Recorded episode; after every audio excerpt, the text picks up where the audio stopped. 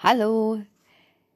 Nach dem ähm, missratenen Livestream gestern habe ich mir gedacht, äh, was kann ich machen, damit ich wenigstens äh, zu hören bin mit einem vernünftigen Mikro und äh, nicht die ganze Zeit in irgendwelche Kameras gucken muss und aufpassen muss, dass ich während dem Lesen nicht, keine Ahnung, mich in der Nase bohre oder irgendwelche Faxen mache.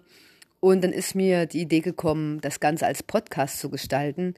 Deswegen werde ich Kapitel für Kapitel von Lale und den wilden Garten vorlesen und das kann man sich dann kostenfrei anhören.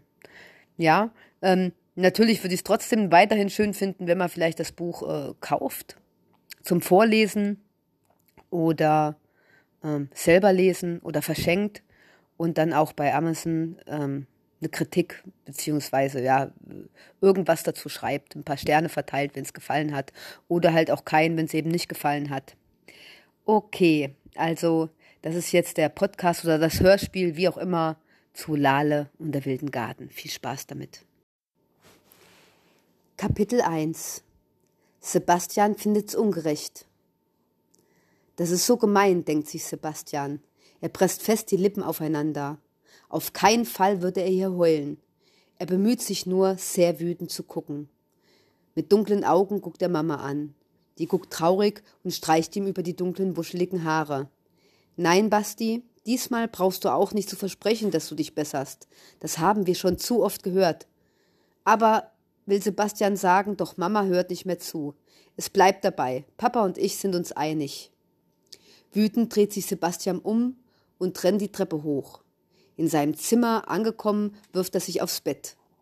Besser gesagt, er wirft sich auf einen Stapel Comicheftchen, alte Stinkensocken, dreckige Hosen, fleckiger T-Shirts und den Schulsachen, die er jetzt sechs Wochen nicht mehr angucken wollte. Er drückt seinen Kopf ins Kissen und schreit vor Wut. Das ist alles so ungerecht.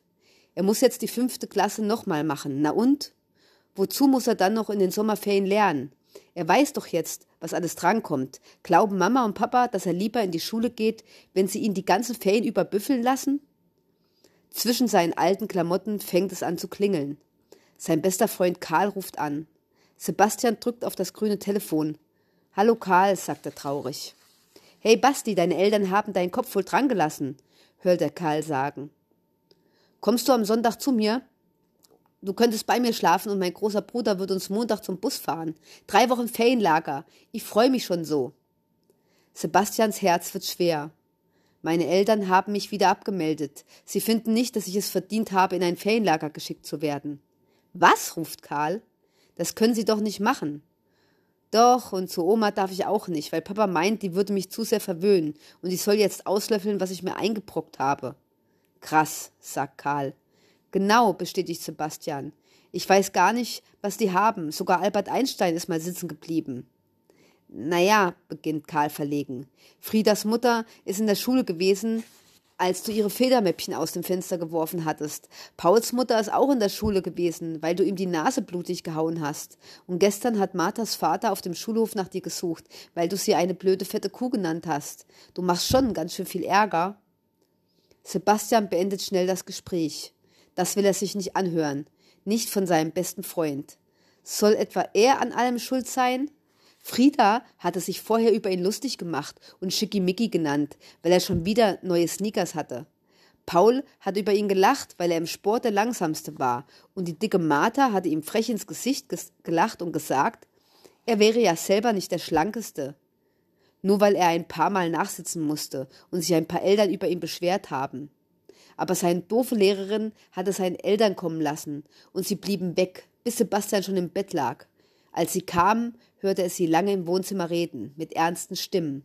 Und das Schlimmste daran war, dass er Janas Stimme erkennen konnte. Seine dumme Schwester, die sich für erwachsen hält, dabei ist sie auch erst sechzehn. Sie saßen also zu dritt im Wohnzimmer und unterhielten sich über ihn. Und das kam dabei heraus. Ferienlager gestrichen, Urlaub bei Oma gestrichen. Sechs Wochen zu Hause. Jana würde zum ersten Mal mit Freunden in den Urlaub fahren. Die wäre er los.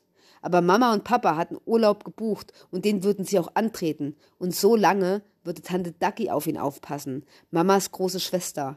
Gesehen hatte er sie nur bisher ein paar Mal, weil sie mit ihrem Bus in der ganzen Welt herumfährt. Aber er hat mal gehört, wie Papa sie eine verrückte Schreckschraube genannt hatte. Jetzt ist ihr Bus kaputt.